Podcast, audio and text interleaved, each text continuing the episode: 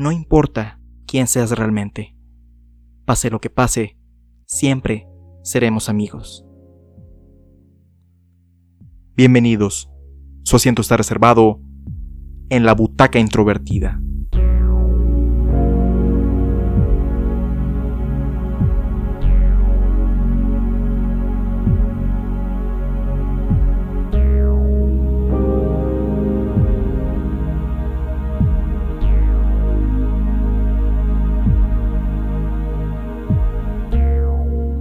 Doroje Doro es una serie animada estrenada en el año 2020, escrita por Hiroshi Seko y dirigida por Yushiro Hayashi, basados en el manga del mismo nombre, escrito e ilustrado por Kyu Hayashida.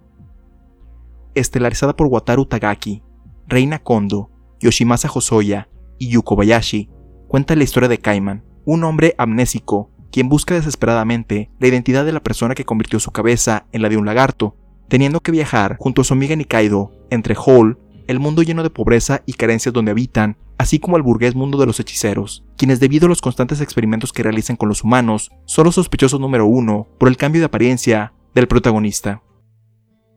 A mediados de marzo, justo cuando la contingencia actual por el COVID-19 comenzara en mi país, dentro de un video del youtuber Super iPatch Wolf, este incluyó una breve recomendación sobre el anime Dorohedoro, el cual en ese entonces había concluido la transmisión de su primera temporada.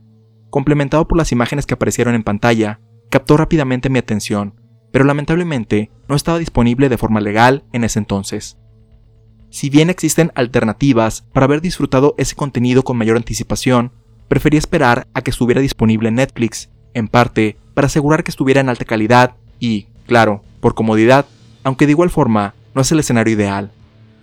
La ventaja de que plataformas como Netflix tengan en su catálogo anime reciente ayuda a que más personas los descubran. Sin embargo, el hecho de que no los tengan disponibles al mismo tiempo que se emiten, o justo en el momento en que terminan su emisión original, siento que es una oportunidad perdida, y que de cierta forma puede fomentar el que las personas los busquen en los medios alternativos que mencionamos hace unos momentos.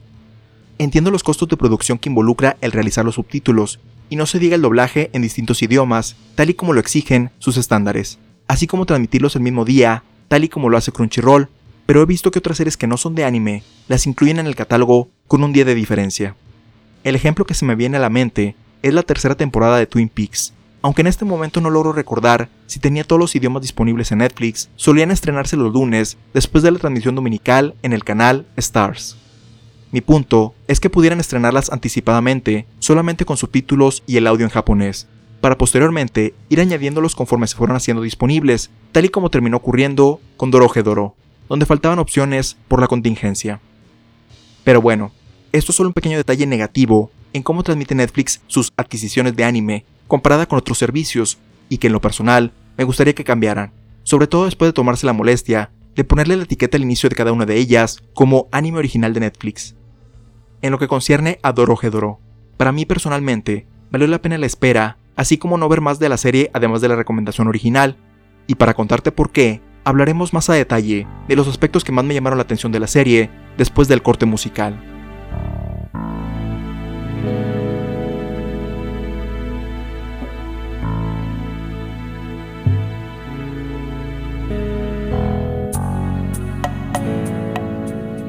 El mundo en el que se desarrolla la historia, siento yo, es el punto más fuerte de la serie, no porque tenga malos personajes, sino que la estética y la forma en la que todo funciona es intrigante.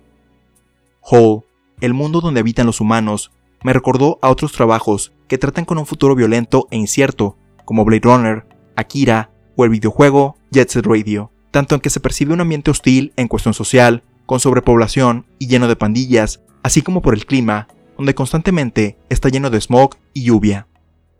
Bueno, la realidad es que no es smog como tal, sino el producto de la magia utilizada por los hechiceros, quienes visitan Hall para practicar y experimentar su magia con los humanos, mientras que ellos viven en su propio mundo. El mundo de los hechiceros, por su parte, es más limpio. Sus habitantes viven en mansiones, o al menos en hogares con mayores comodidades, en comparación a los que hay disponibles en Hall. Y quizás el detalle que más me llama la atención, una serie de catedrales con estilo europeo en el panorama de la ciudad, pero que en vez de alojar la iconografía celestial o angelical, contienen a los demonios que son considerados como una de las entidades con mayor jerarquía en ambos mundos.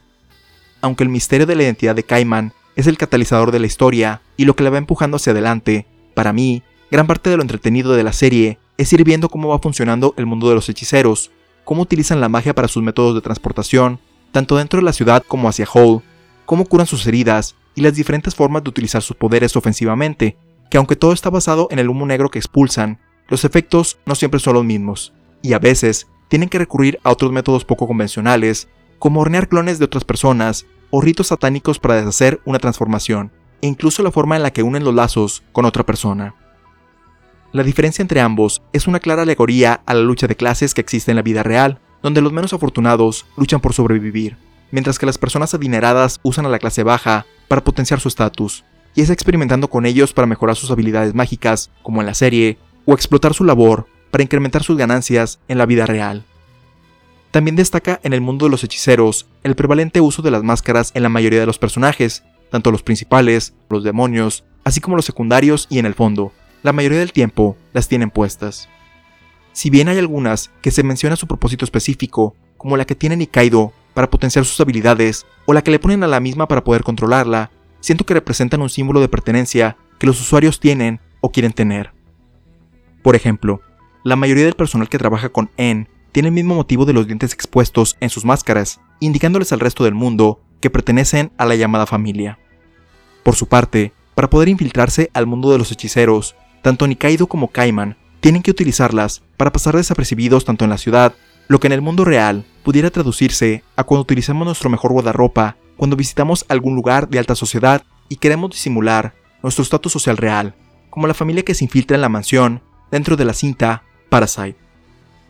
Otro aspecto que llama la atención de la serie es que si bien todos los personajes cometen horribles actos de asesinato, el elenco principal es mostrado con diferentes escalas de gris, principalmente a los que tradicionalmente podríamos considerar como los malos, o al menos así se siente, porque es de esperarse que Kaiman y Nikaido, al ser los protagonistas, los conozcamos un poco más, sus metas o sueños, así como los detalles de su amistad, e incluso sus peculiaridades, pero esto no siempre pasa con los antagonistas. Shin, Noi, Ebisu, Fujita y principalmente En cometen actos despreciables durante la serie, pero también podemos ver sus momentos casuales, como cuando están en una comida, pláticas que no tienen que ver con los protagonistas, cómo se preparan para eventos sociales, cómo cuidan a sus mascotas, su código de honor en cuestión de los hechiceros que utilizan drogas potenciadoras y en general cómo se preocupan por los demás miembros de su llamada familia. Incluso, cuando chocan estos dos grupos, además de las brutales batallas que tienen, las cuales suelen concluir rápido, debido al tremendo poder de los involucrados, no siempre existe un resentimiento entre ellos, como la relación de Shin con el doctor que lo curó cuando era joven, y que posteriormente ayuda a escapar, o el que Noi no recuerda bien a Nikaido cuando la capturan y la ayuda a curarse, a pesar de que anteriormente tuvieron una fuerte pelea.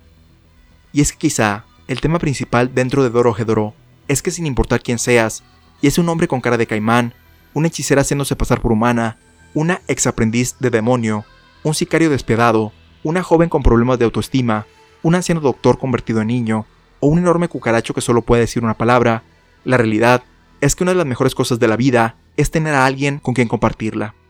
Claro, siempre y cuando sea algo mutuo, ya que como vemos con En y Nikaido, debido a que la segunda tuvo que ser forzada por diversos métodos para poder firmar el trato que los unía a ambos. Para que una relación amistosa o romántica sea disfrutable, las partes involucradas deben estar motivadas y emocionadas de estar juntas. Claro que van a haber momentos difíciles o diferencias, pero si el lazo tiene una base sólida, se puede resolver afrontándolo directamente y seguir adelante.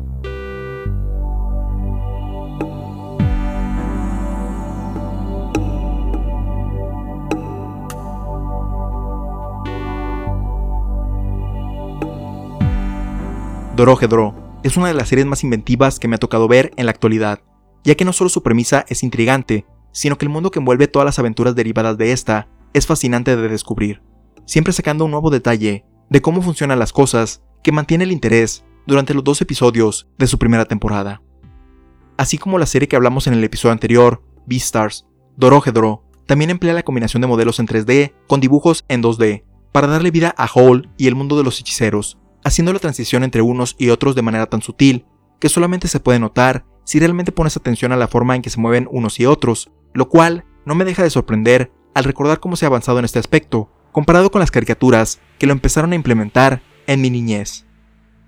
aun y con todo lo fantástico y violento que se tornan los eventos de la serie, las personalidades y relaciones de los personajes anclan la situación en la realidad, haciendo muy disfrutable el ver cómo se desenvuelven, esperando que eventualmente se adapten las siguientes partes del manga para ver no solo la resolución de la historia, sino para seguir habitando el fascinante y caótico mundo de Dorohedoro.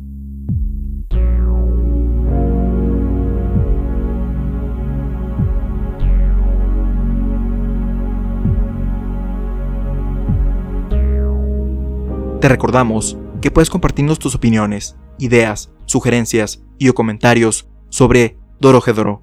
o cualquiera de nuestros episodios anteriores al correo contacto arroba Apreciamos la retroalimentación que nos han estado haciendo llegar sobre el programa y se toman en cuenta para mejorar la calidad de los episodios. También te recordamos que puedes escuchar todos los episodios en butacaintrovertida.com, Anchor, Spotify, Apple Podcasts Google Podcast, Stitcher, Tuning, entre otros. Así como tener notificaciones de cuando se publican, suscribiéndote a nuestro RSS o en las redes sociales oficiales facebook.com diagonal introvertida, instagram.com diagonal introvertida y twitter.com diagonal b introvertida. Si deseas ayudar a impulsar este podcast, déjanos una reseña positiva en Apple Podcast y compártelo con tus amigos en redes sociales. Hemos llegado al final de este episodio. Te esperamos en la próxima función, donde ya tienes tu asiento reservado en la butaca introvertida.